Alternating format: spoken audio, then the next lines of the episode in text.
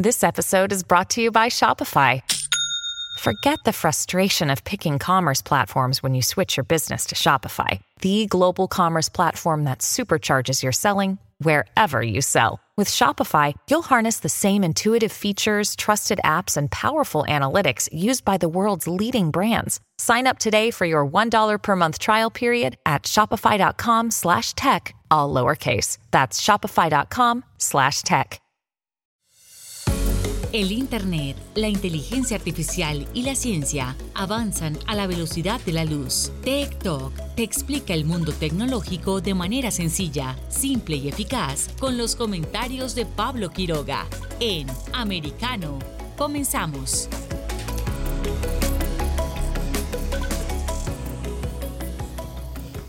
¿Qué tal? ¿Cómo están todos? Bienvenidos una vez más a nuestro programa TikTok aquí por Americano. Soy Pablo Quiroga y hoy tenemos un programa de inicio de semana espectacular. Sigan junto a nosotros, sigan junto a TikTok, porque aquí vamos a hablar sobre temas de actualidad vinculados a Internet, social media, tecnología, ciencia tenemos un programa bien interesante, bien informativo, con cosas que están ocurriendo en Europa, con cosas que están ocurriendo en América, con cosas que están ocurriendo en Estados Unidos. Ha estado agitado esta jornada de día lunes, la última, ojo, la última de septiembre, lunes 26 de septiembre, ya el sábado comenzamos otro mes y ya casi como ya entramos a la última parte del año, ¿ah? ya no hay vuelta atrás y se viene el 2023 eh, pero a toda velocidad. Es increíble. Y por cierto, último día donde estamos haciendo el programa, nuestro programa TikTok desde Punta Cana. Han sido semanas espectaculares, tres semanas hermosísimas eh, donde hemos estado con el apoyo de todos ustedes. Por lo mismo, quiero agradecerles a todos que se estén conectando a través de TikTok aquí por Americano. Tenemos eh, muchísima información. A partir de mañana vamos a estar en Santo Domingo. Ops, lo dije, pero no debía. Pero seguimos aquí en este hermoso país. Ayer también se realizó durante el fin de semana, desde el viernes al domingo, el Summit de Tecnología, el Pitch at the Beach. De hecho, tenemos invitados en el bloque que sigue para repasar lo que fue de este fin de semana lleno de ideas, tecnología, creatividad, todo en un solo lugar. Porque ya lo habíamos anticipado también eh, en otros episodios. De hecho, ustedes pueden revisarlo, por ejemplo, por Spotify o cualquiera de nuestras seis plataformas, cómo República Dominicana se está convirtiendo en un puente tecnológico que une al continente, el hemisferio norte con el hemisferio sur, América del Norte con América del Sur. Se une aquí, aquí se está desarrollando distintos proyectos de tecnología, hay también startups, hay oficinas y representaciones de empresas tecnológicas de Estados Unidos en este país. Está dando que hablar y así también nosotros vamos a conversarlo porque dentro de nuestros invitados eh, hay una startup española que se llama You Forget Me en el cual vamos a abordar un tema bien contingente que es eh, la regulación, la ley de regulación de datos personales en la Unión Europea una de las leyes eh, más estrictas y con mejor evaluación dentro del mundo, a pesar de que muchos países ya están legislando en torno a esto. ¿Y por qué les comento justamente esto. Resulta que en Estados Unidos se, está legislando por un nuevo bill, una nueva regulación en torno a lo que son eh, lo que es eh, la información personal en Internet. La información que manejan de nosotros los grandes tecnológicos y de hecho en julio ya se aprobó en una comisión un reglamento el cual tuvo eh, apoyo bipartidista pero que aún no ha sido aprobado por el Pleno del Congreso. La idea es que nosotros estemos preparados con conocimiento en torno a todo lo que está pasando en este punto, en esa relación, porque importa mucho la información personal hoy en día y es lo que vamos a preguntarles a nuestros invitados eh, que tenemos en esta jornada. También vamos a estar eh, con la sección de los breves tecnológicos. En los breves tecnológicos vamos a contarles qué está pasando con la NASA, porque desarrolla distintos proyectos en paralelos. Uno es el tema del lanzamiento del cohete que se suspendió, el Artemis 1, la misión que pretende llevarnos a la Luna se suspendió nuevamente y esto es por el avance del huracán Ian que está haciendo tendencia en las redes sociales y pronto vamos a conversar de esto también. Y otro es porque a las 7 de la tarde, ya no recuerdo los minutos, voy a leerme después de nuevo la noticia cuando se las comente, pero sí sé que a las 7 de la tarde con veintitantos minutos, creo que con 23 se va a ocurrir en el espacio un evento eh, único que es como la NASA intercepta un asteroide con el fin de moverlo, de desviar su órbita. Esto para prevenir futuros impactos contra nuestro planeta. Pero ojo, el asteroide que se va a impactar hoy no representa ninguna amenaza para nuestro planeta. Es solamente un ensayo, una prueba porque hay que estar preparados para cualquier momento. En fin, también vamos a, tener eh, todas las efemérides que se recuerdan en un día como hoy, 26 de septiembre. Hay mucha información, así que empecemos mejor ya. Nos vamos con la, sección número 1. Estas son las tendencias mundiales. Tech Trends. Dentro de las tendencias mundiales está variado y obviamente los uh, primeros lugares se los lleva el K-Pop.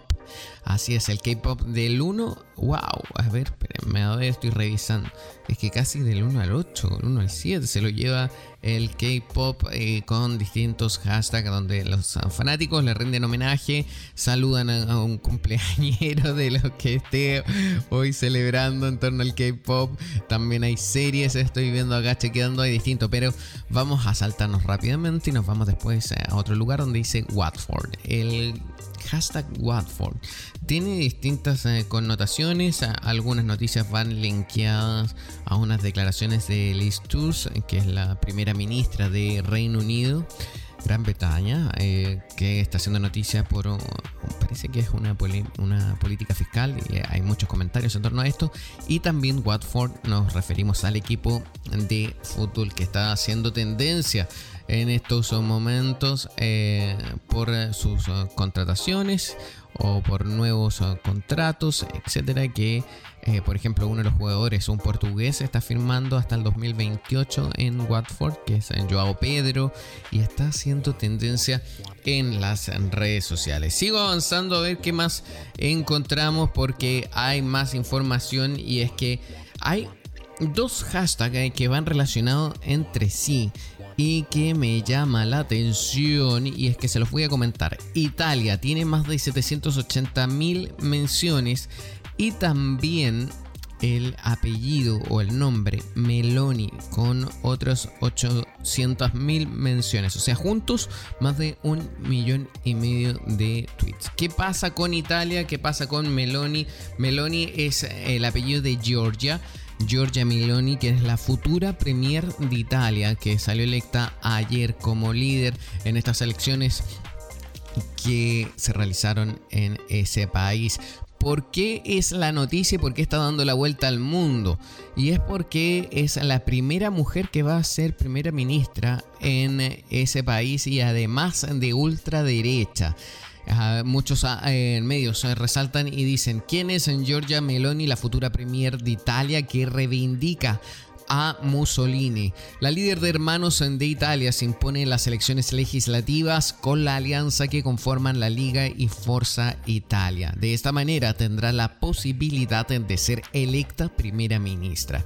Se espera que Giorgia Meloni, de 45 años, se convierta pronto en la primera mujer en ser jefa de gobierno de Italia en la historia, después de que su partido, los Hermanos de Italia, el FDI, ganara las elecciones parlamentarias anticipadas este domingo.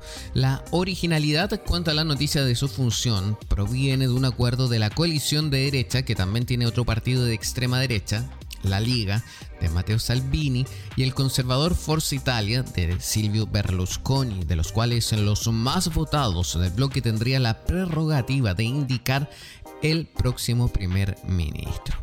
Nacida en Roma el 15 de enero de 1977, lo repasamos bien rápido, Giorgia Meloni se acercó a la política a los 15 años cuando se incorporó al Frente de la Juventud, una organización vinculada al extinto partido post-fascista de Movimiento Social Italiano que había sido creado por exmiembros del régimen de Benito Mussolini.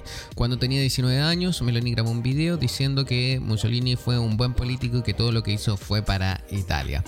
A lo largo de los años subió y siguió escalando en la Alianza Nacional, heredero del MCI, y fue electa concejal en la provincia de Roma en 1998, permaneciendo en el cargo hasta el 2002. Luego, en el 2006, ganó un escaño en la Cámara de Diputados y así comenzó su ascendente carrera política que la lleva hoy a convertirse pronto en la primera ministra del el país, de Italia. Sigo revisando también otros temas que están siendo tendencia.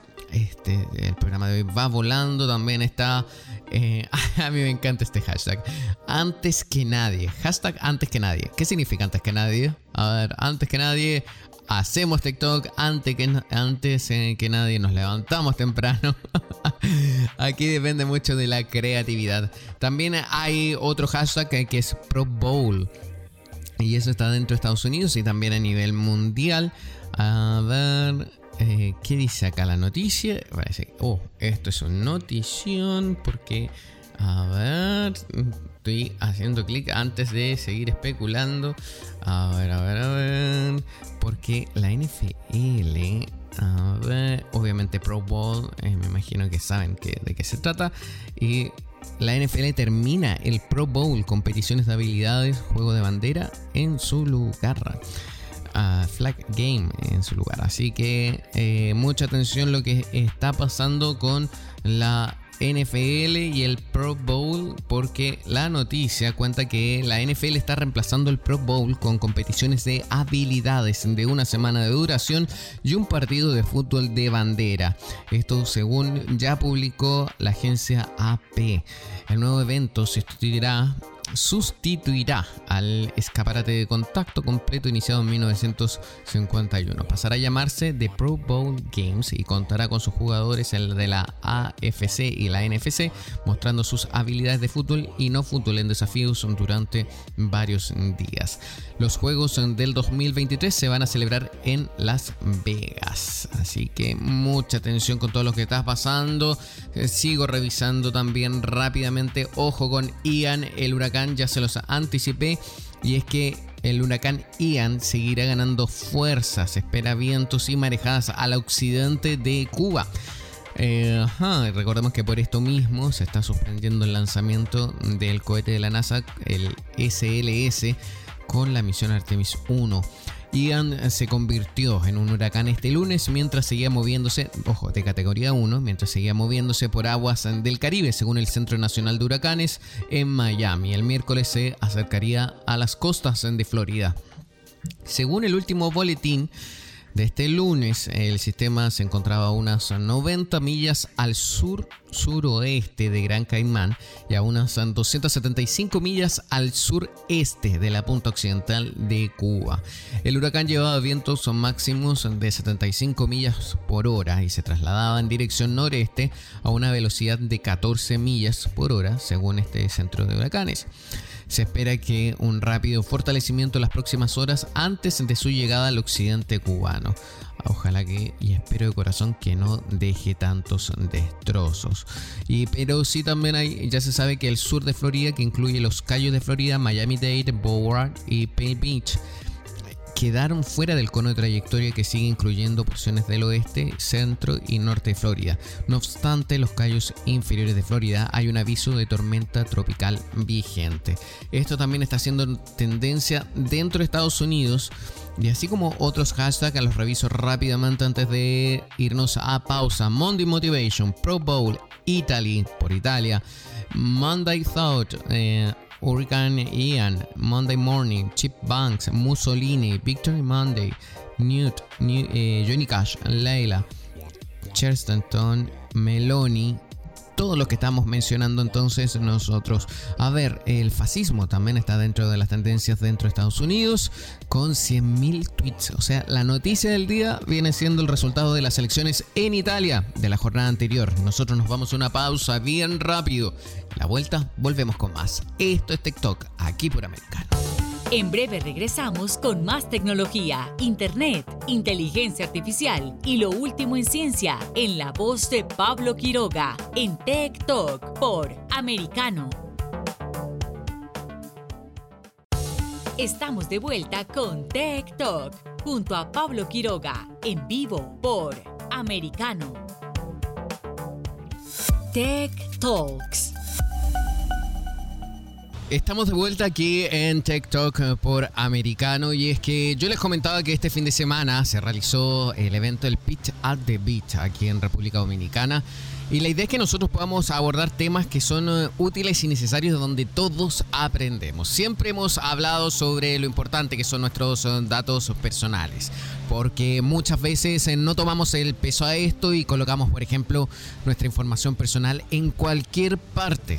En el mundo, como muchos ya conocen, existen 13 modelos conocidos de privacidad eh, famosos. En palabras simples, eh, son por ejemplo el chino, donde el Estado es el dueño y controlador de la información, el amo y señor de todo.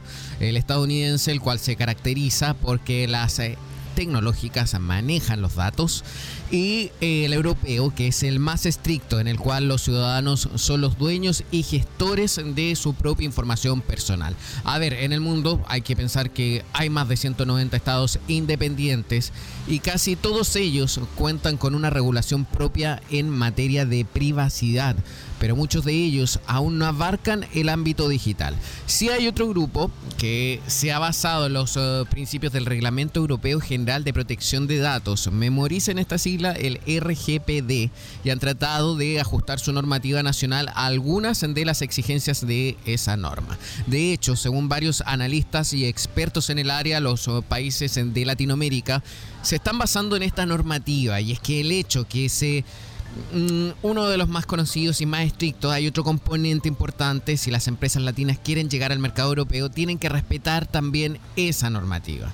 Descartando el modelo chino, eh, está por supuesto el europeo, como lo, lo, mencionábamos recién, se basa en un derecho fundamental que recoge el artículo 8 de la Carta de Derechos Humanos y el de Estados Unidos se va por la protección de consumidores tutelada por la Comisión Federal de Comercio, donde están las empresas, donde están las empresas tecnológicas, los Big Tech también.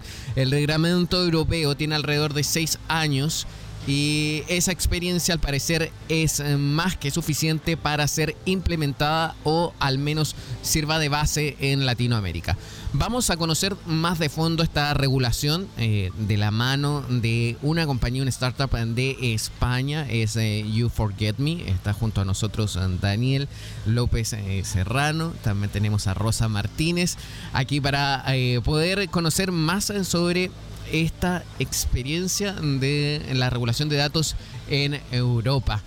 ¿Qué tal? ¿Cómo están? Un gusto poder saludarles aquí en Punta Cana. Pues muchas gracias Pablo, muy felices de, estar pasando estos días aquí, conociendo esta cultura y conociendo este territorio que es magnífico. Eh, hemos tenido muchísima suerte de llegar y, que todo esté en calma, así que muchísimas gracias por, por darnos esta oportunidad y este espacio en tu ventana de comunicación. Muchas gracias. Eh, mira, vamos a comenzar, vamos a hacer la conversación con los dos. Eh, Rosa, me gustaría también que nos contaras por qué nuestros datos tienen que ser o son importantes.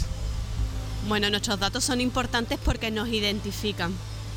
Eh, muchas veces pensamos que nuestros datos son nuestro nombre y nuestros apellidos, pero hay mucha más información como nuestra imagen, nuestro número de la seguridad social, nuestro desde el banco, que pueden llegar a identificarte de una forma muy rápida.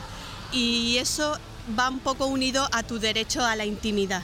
O sea, hasta qué punto tú quieres dar datos o obtienen datos de ti que pueden llegar a vulnerar esa intimidad tuya porque saben muchas cosas de ti que tú no quieres que sepan. Eso también es interesante, pero me lleva a pensar cómo funciona en Europa, cómo es la normativa de regulación de datos.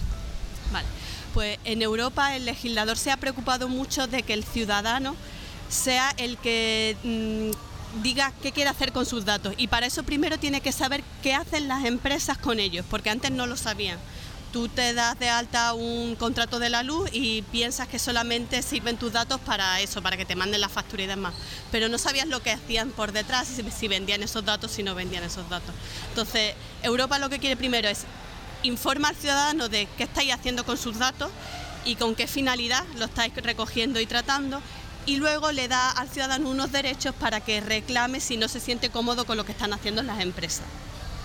A mí me gustaría saber por qué el resto del mundo, por qué Latinoamérica debiese seguir este modelo europeo de datos versus, por ejemplo, lo que se está haciendo en Estados Unidos o lo cómo funciona también en China.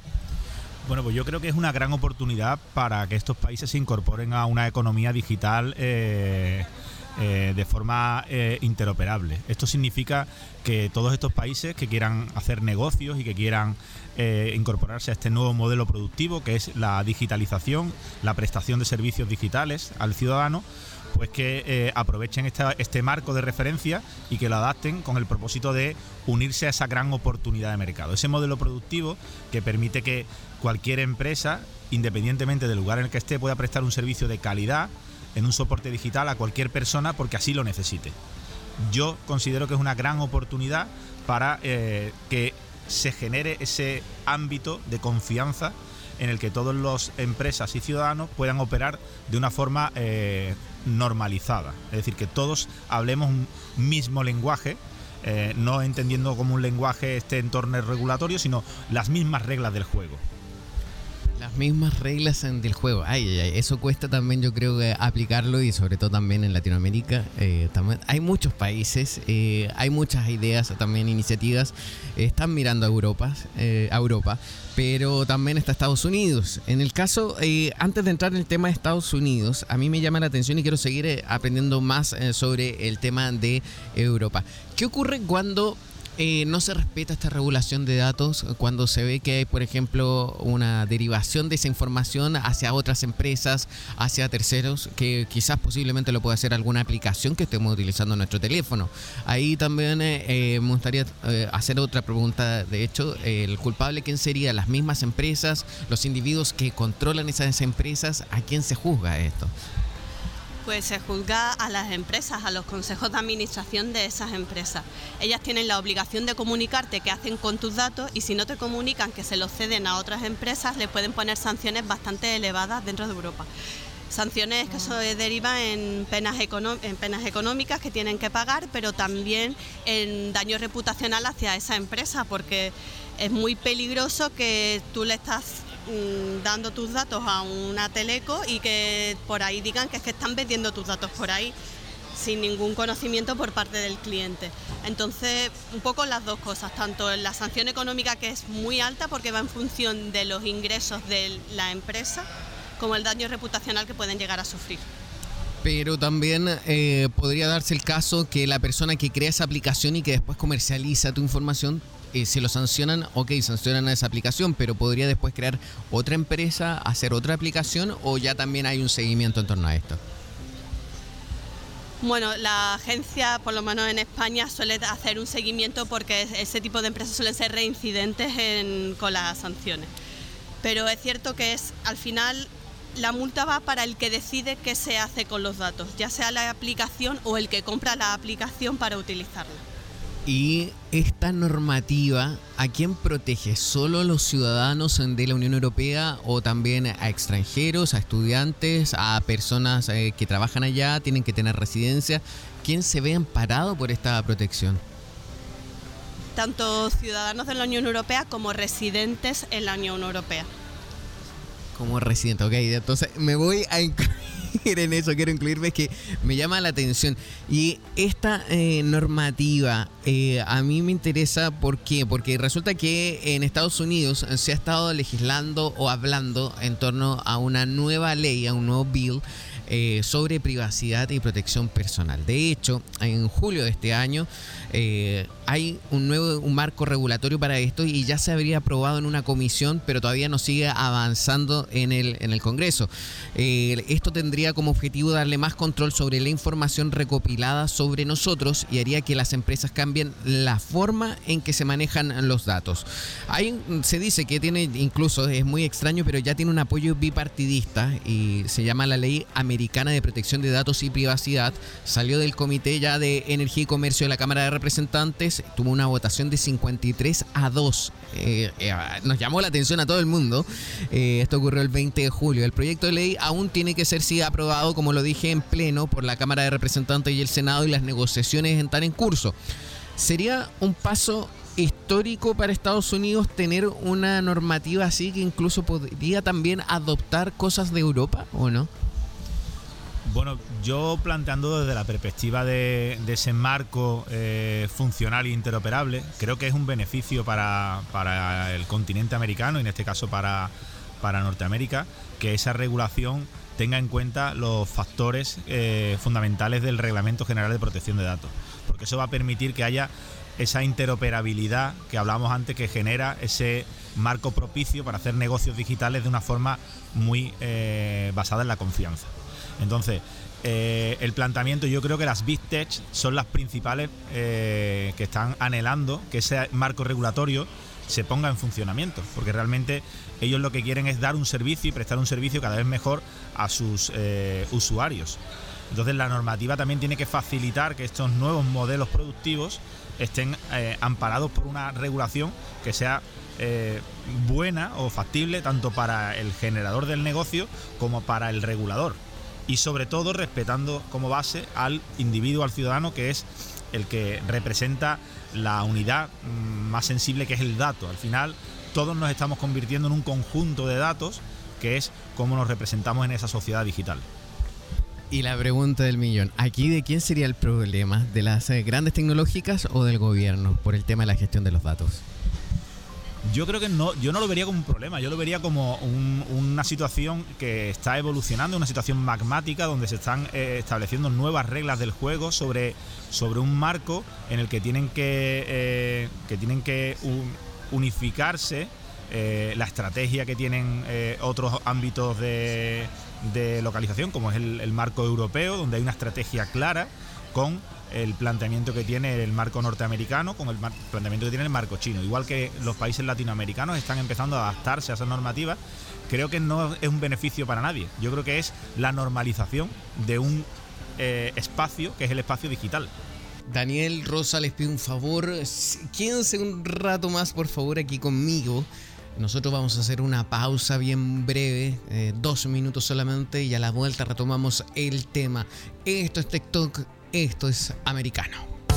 En breve regresamos con más tecnología, internet, inteligencia artificial y lo último en ciencia en la voz de Pablo Quiroga en Tech Talk por Americano. Estamos de vuelta con Tech Talk junto a Pablo Quiroga en vivo por Americano. Tech Talks y estamos de vuelta aquí en TikTok eh, por Americano, haciendo nuestro programa desde Punta Cana. Tenemos un tema interesantísimo de conversación. Para eso está junto a nosotros eh, la gente, un grupo de You Forget Me. Está junto a nosotros eh, Daniel López Serrano, que es co-founder de esta startup, también co-founder Rosa María Martínez eh, Cuesta. Estamos eh, conversando mm, sobre esta regulación de datos personales que existe en la Unión Europea ¿Qué pasa también con Estados Unidos? Eh, ¿Qué pasa? Porque se está legislando en torno a esto. Se quiere cambiar, se quiere promover una nueva iniciativa que aún está en el Congreso, no se aprueba eh, de forma general, pero sí eh, ya ha pasado los ya ha hecho los primeros pasos a través de comisiones, ha tenido apoyo bipartidista, pero todavía queda camino en torno a esto. ¿Me podrías, por favor, eh, señalar algún caso, algo concreto, alguna normativa que sea importante de esta, dentro de la normativa europea que podría aplicarse, por ejemplo, en Estados Unidos y que no se esté aplicando?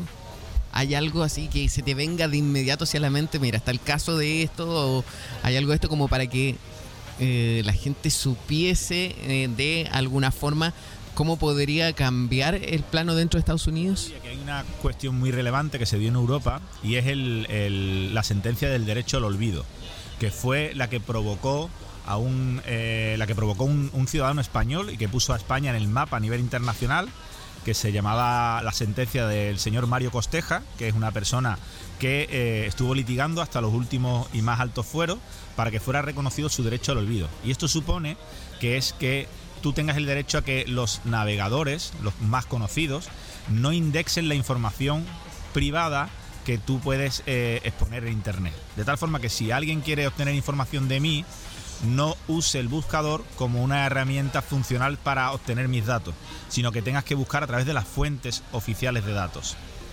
Qué importante es eso y hemos visto dentro de Estados Unidos que hay muchas polémicas en torno al derecho eh, del olvido, o sea, que al final te van a enjuiciar por algo que están encontrando en Internet y muchos quizás también consideran que su vida privada es fundamental y es algo uno propio de cada uno y que hoy en día lamentablemente no es así en muchas partes del mundo.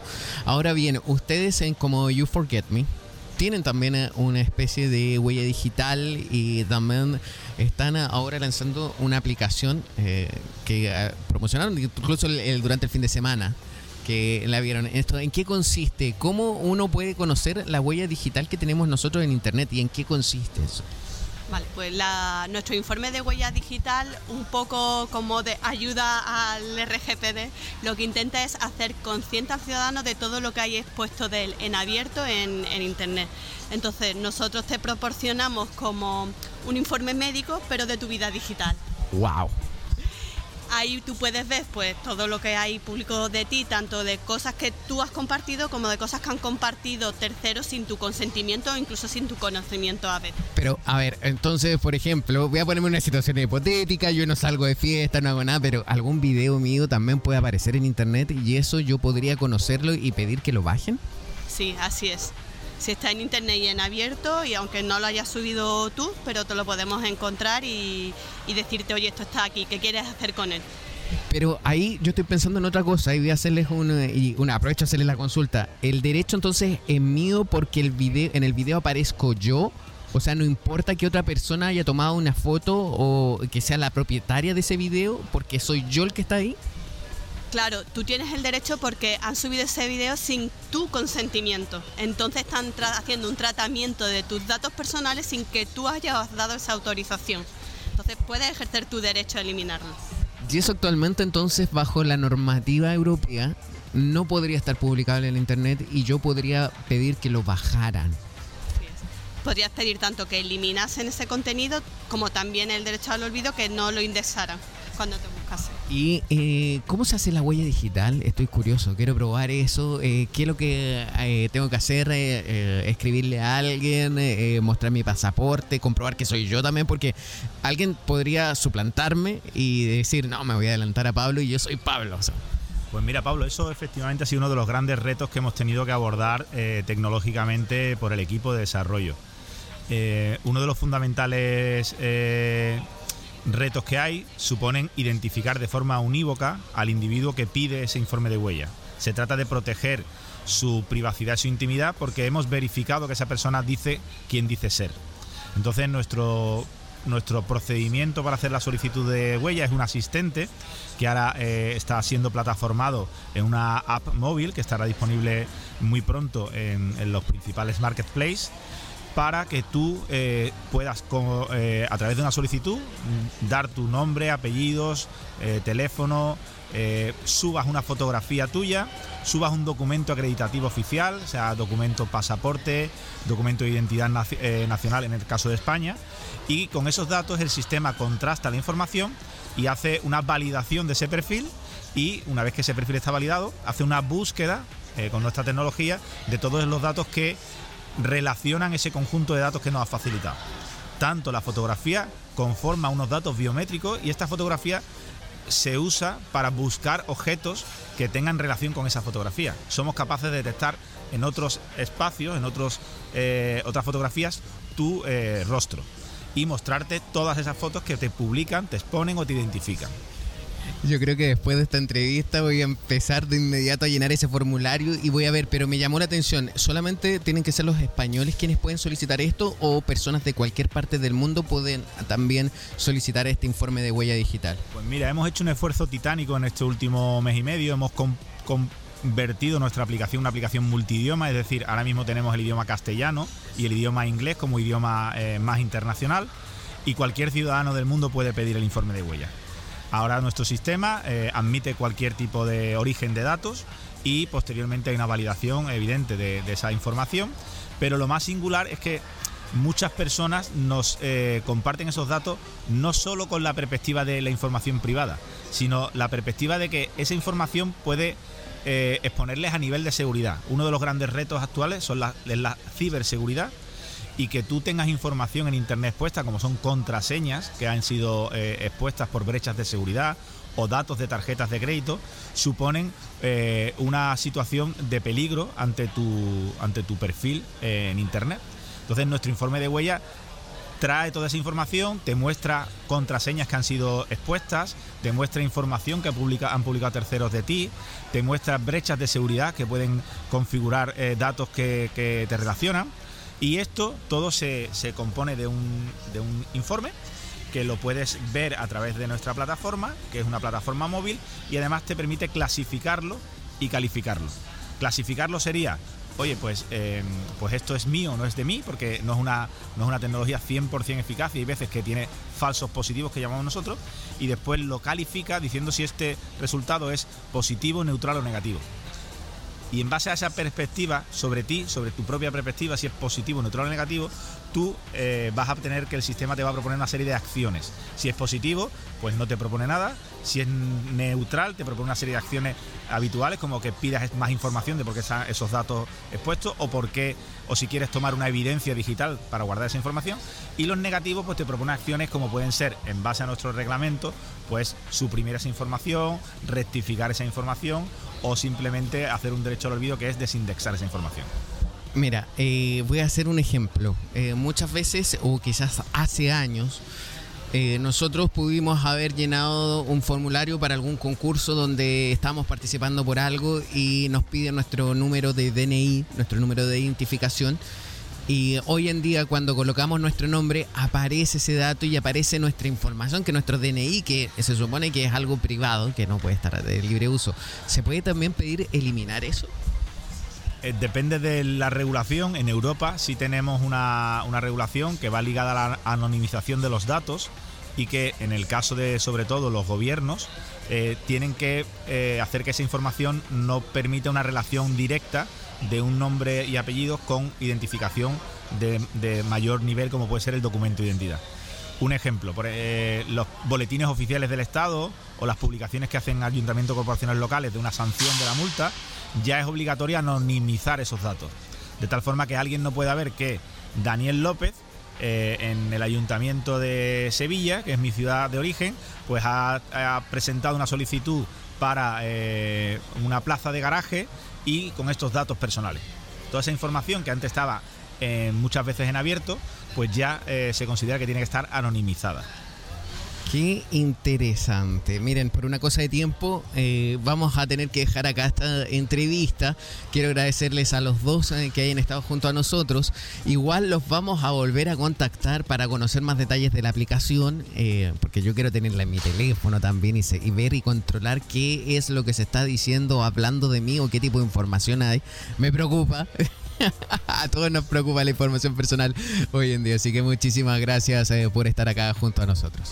Muchas gracias a ti por esta oportunidad de contarle al mundo qué pasa con nuestros datos personales y esperamos esa invitación. Muchísimas gracias Pablo de nuevo y animo a todos los eh, oyentes del americano que puedan disfrutar de nuestra tecnología y que pronto te podamos compartir el enlace y que, y que puedan ser conscientes de su huella digital y decidir qué información quieren compartir a través de Internet y cuál quieren proteger. Importante, ya escucharon y también por favor pongan mucha atención y mucha cautela donde colocan su información personal. Eso hoy es oro, es importante, sobre todo para las grandes tecnológicas. Nosotros nos vamos a una pausa bien rápido y a la vuelta volvemos eh, con más. Esto es TikTok, aquí por Americano. En breve regresamos con más tecnología, internet, inteligencia artificial y lo último en ciencia en la voz de Pablo Quiroga en Tech Talk por Americano. Estamos de vuelta con Tech Talk junto a Pablo Quiroga en vivo por Americano. Tech Talks. Y en breves tecnológicos eh, comenzamos con dos noticias eh, bien importantes de la NASA. Y es que la primera de ellas eh, la conocimos el día sábado y ya muchos medios de comunicación también la abordaron y es justamente que el lanzamiento de Artemis 1 se pospone nuevamente. La responsabilidad es ahora del huracán Ian. El tan esperado lanzamiento de Artemis 1 ya se ha retrasado dos veces, una debido a problemas técnicos y otra debido a una falla de combustible. La NASA esperaba lanzar Artemis el martes, o sea mañana, pero se espera que la recién llamada tormenta tropical Ian esté azotando Florida con fuertes lluvias y vientos arremolinados para entonces.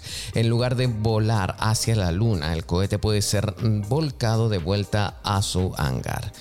Y ojo que si se devuelve al hangar probablemente no se va a lanzar hasta noviembre como muy pronto. Durante una reunión el sábado por la mañana los equipos decidieron retirarse de la preparación para la fecha de lanzamiento del martes para así permitirles configurar los sistemas para devolver el cohete del sistema de lanzamiento espacial y la nave espacial Orion al edificio de montaje de vehículos. Así lo dijo la NASA el sábado en una publicación de su blog. El cohete puede soportar vientos de hasta 85 millas por hora. Wow, es la plataforma de lanzamiento, pero para cuando la tormenta tropical Ian llega a Florida se espera que se fortalezca en un huracán con vientos más fuertes que, más fuertes que 100 millas por hora. Y a mí me llama la atención y me encanta, porque mientras eh, por una parte están preocupados eh, por el éxito de esta misión del Artemis 1, también hay otros proyectos de forma paralela, o sea, aquí hay muchísimo trabajo.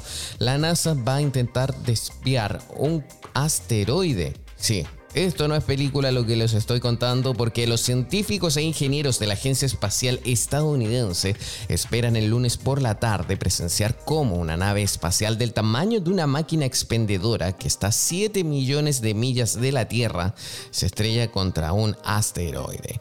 Si todo sale según lo planeado y las leyes de la gravedad y el movimiento no cambian en el último minuto, esto va a suceder a las 7.14 de hoy por la tarde en horario del este. O para ser precisos, a las 7.14 y 23 segundos. Si ustedes eh, nos están escuchando fuera de Estados Unidos, eh, eso sería las 23.14 GMT. Y ahí pueden sacar un cálculo y agregar, por ejemplo, dos horas más si están en Europa Central, en Alemania, España, por ejemplo. Es importante eh, tener en cuenta que el asteroide objetivo no es una amenaza para la Tierra y no ha hecho nada malo para merecer tanta atención, pero la colisión espacial es un momento crítico para la prueba de rediccionamiento de asteroides dobles llamada DART. DART, la primera prueba de defensa planetaria de la NASA. Esta misión está diseñada para mostrar cómo un impactador cinético podría desviar un asteroide peligroso que podría golpear la Tierra. Hay muchas ah, rocas espaciales que podrían tener nuestra misma órbita y trayectoria, entonces es siempre mejor estar preparados de la mejor forma. El éxito de la misión es bastante claro según los mismos eh, investigadores y también ingenieros.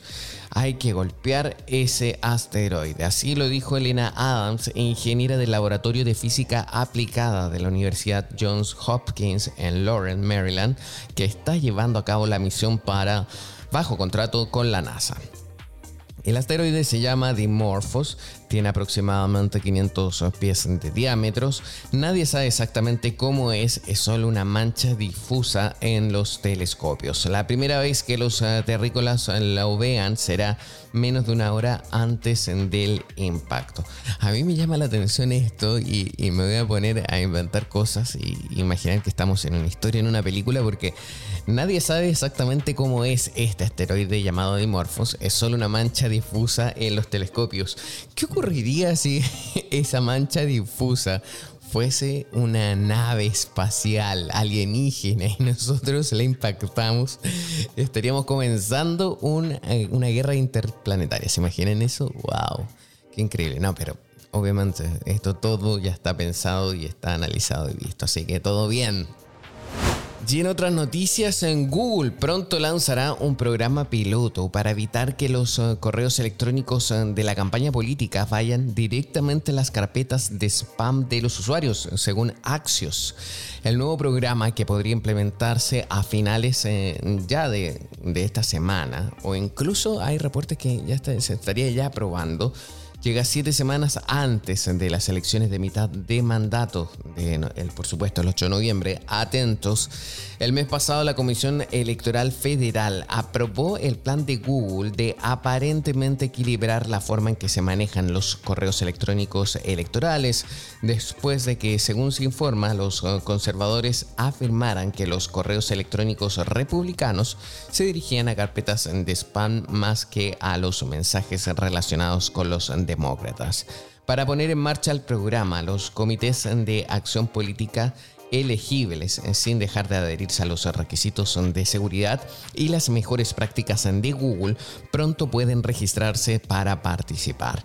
A partir de ahí, las campañas políticas ya no se verían afectadas por las eh, formas en que llegan a las ah, personas por las formas estándar de detección de spam de Gmail, aunque la compañía y el servicio de Gmail seguirá escaneando los mensajes en busca de phishing y malware, según detalló Axios. Y esta es una noticia que eh, vamos a abordarla sin duda después en profundidad, pero a mí me sorprendió. Ya estamos buscando a nuestros expertos ah, para poder eh, comentarla porque Olvídese de la privacidad en Internet. Así es, el ejército estadounidense habría comprado el acceso a una poderosa herramienta de vigilancia que dice cubrir más del 90% del tráfico mundial de Internet y que en algunos casos permite acceder a los datos del correo electrónico, historial de navegación y a otra información sensible de los internautas, según afirmó el senador Ron Wyden en una carta dirigida a la oficina del inspector general. Wyden asegura que un informante se ha puesto en contacto con su oficina en relación con el presunto uso y la compra sin orden judicial de estos datos por parte del Servicio de Investigación Criminal de la Armada. Me imagino que ustedes van a eh, conocer estas siglas. NCIS en CIS, por la serie, ¿se acuerdan? No? Por sus siglas en inglés. Después de presentar una queja a través del proceso oficial de información del Departamento de Defensa, según una copia de la carta compartida por la oficina del senador con la publicación digital en Motherboard. Ustedes pueden chequear, por ejemplo, en Motherboard o colocar Vice News o como dicen en España, y ahí pueden encontrar también eh, la carta, porque está bien interesante. Les cuento en qué, consiste. La carta revela la venta y el uso de un mecanismo de vigilancia poco conocido que se nutre de la compra de datos del sector privado. La herramienta llamada Auguri ha sido desarrollada por la empresa de ciberseguridad Team Simru y agrupa una gran cantidad de datos e información que se pone a disposición de clientes gubernamentales y corporativos como servicio de pago. Auguri supuestamente puede acceder al 93% del tráfico de Internet. ¡Wow! Utilizando una tecnología llamada datos de captura de paquetes, en inglés PCAP, a la que Zach Edwards, un investigador de ciberseguridad eh, que ha seguido de cerca el caso y contactado por The Washington Post, se refirió como el todo. Y también señaló, escuchen esta frase, no hay nada más que capturar excepto el olor de la electricidad. Wow, wow, wow. Los datos incluyen información actual e historial e histórica privada que normalmente solo está disponible para los proveedores de servicios de Internet. Sin embargo, con la nueva herramienta es probable que esos datos se faciliten sin el consentimiento informado de los proveedores y mucho menos con una autorización judicial. Vamos a leer otra frase eh, que, eh, a dice, los datos de la red incluyen información de más de 550 puntos de recolección en todo el mundo, en Europa, Oriente Medio, América del Norte y del Sur, África y Asia, y se actualiza con al menos 100 mil millones de nuevos registros cada día. Se lee en una descripción de la plataforma Auguri de un registro de compras del gobierno estadounidense revisado por Motherboard. Increíble, esto hay que trabajarlo, comentarlo porque o sea, hay un programa que captura el 93% del tráfico de Internet a nivel mundial. O sea, todo lo de nosotros está expuesto. ¿Qué pasa si eso cae en otras manos que no sea de autoridades, sino que de hackers? ¿Qué pasa si cae abajo en, marketing? O wow, qué increíble. Ok, nosotros con esa noticia nos vamos a ir a una pausa bien breve y a la vuelta volvemos con más. Esto es TikTok, aquí por Americano. En breve regresamos con más tecnología, internet, inteligencia artificial y lo último en ciencia en la voz de Pablo Quiroga en Tech Talk por Americano. Estamos de vuelta con Tech Talk junto a Pablo Quiroga en vivo por Americano. Un día como hoy. En un día como hoy, me imagino que conocen las siglas SSD, los discos duros, el Solid State Drive, porque en un día como hoy, en 1976, un 26 de septiembre, se presenta el primer Ball Core, que era un disco duro de 2 megabytes. ¡Wow! 2 megabytes y eso lo, lo presentó Data Ramp el primer disco duro sólido, imagínense. Ya luego saltémonos en las fechas, a los años, décadas después, el, en 2006. El 26 de septiembre del 2006, Facebook se abre al público para todos los que sean mayores de 13 años. ¿En qué año creé yo mi cuenta? A ver, creo que fue en el 2007 o el mismo 2006, no recuerdo. Voy a chequear eso, pero increíble. En el 2006 Facebook se abre al público para todos los que sean mayores de 13 años. Y en el 2013, Apple paga 3,3 millones de dólares al inventor en Saito por copiar sus patentes en el clean wheel del iPod. Interesante. En esta jornada también se recuerda el Día Internacional para la Eliminación Total de las Armas Nucleares. Es una fecha impulsada por la ONU con el objetivo de lograr el desarme nuclear a nivel mundial. Oh, es una fecha bastante importante, sobre todo en estos, tiempos eh, que se libera ya una guerra que lleva muchos meses en Ucrania, lamentablemente. Y en esta jornada también de 26 de septiembre se celebra el Día Mundial de la Salud Ambiental con la finalidad de promover la conservación del medio ambiente en beneficio de la salud mundial. Y también se recuerda el Día Europeo de las Lenguas y el Día Interamericano de las Relaciones Públicas. Así que muchas felicidades también a todos y los relacionadores públicos, que sin duda que son muchísimos y necesarios eh, para estos tiempos donde todos vivimos de contactos y relaciones humanas. Nosotros ya recordando estas eh, fechas eh, comenzamos a despedirnos. Recuerden que estamos siempre en la radio digital dentro de Estados Unidos. También si ustedes están fuera de Estados Unidos nos pueden ver y escuchar a través de Apple TV, Google TV, Fire TV, que es la de Amazon, también en... ¿Dónde más que estamos? En Roku. Ahí me están soplando. Muchísimas gracias. En Roku TV. Eh, si ustedes no tienen cualquiera de otras eh, tres alternativas, también estamos en Roku. Qué interesante. Y si no, también, por supuesto, pueden bajar la aplicación de Americano Media. Ya saben, si ustedes tienen iPhone, si ustedes tienen un sistema con Android, da lo mismo. Ahí estamos. Ustedes nos descargan y ahí nos escuchan y nos ven. También, eh, si ustedes eh, después les encantó este capítulo de TikTok, este programa, este episodio, Ustedes pueden revisarlo mm, después como en formato podcast y así también escuchar todos los eh, capítulos anteriores, por supuesto, a través eh, de las eh, distintas plataformas de descargas. Estamos en Megaphone, estamos en Spotify, estamos en iHeart, estamos en Amazon Music o Amazon Prime también estamos en Apple Podcast y Google Podcast. Somos TikTok, soy americano. Muchísimas gracias eh, por habernos acompañado en, esta, en, esta, en este primer día de la semana, lunes 26 de septiembre. Por cierto, último día en que hacemos el programa aquí en Punta Cana. Muchísimas gracias a todos eh, por habernos acompañado. Estoy feliz Viví días espectaculares, eh, es muy agradable acá, prometo volver, la gente es muy atenta, muy servicial y muy amigable.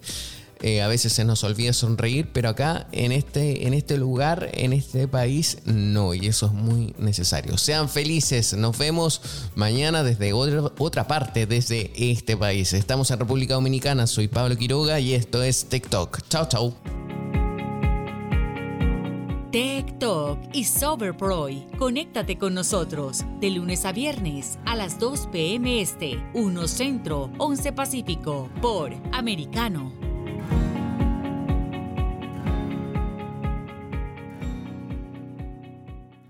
This podcast is a part of the C Suite Radio Network. For more top business podcasts, visit c-suiteradio.com.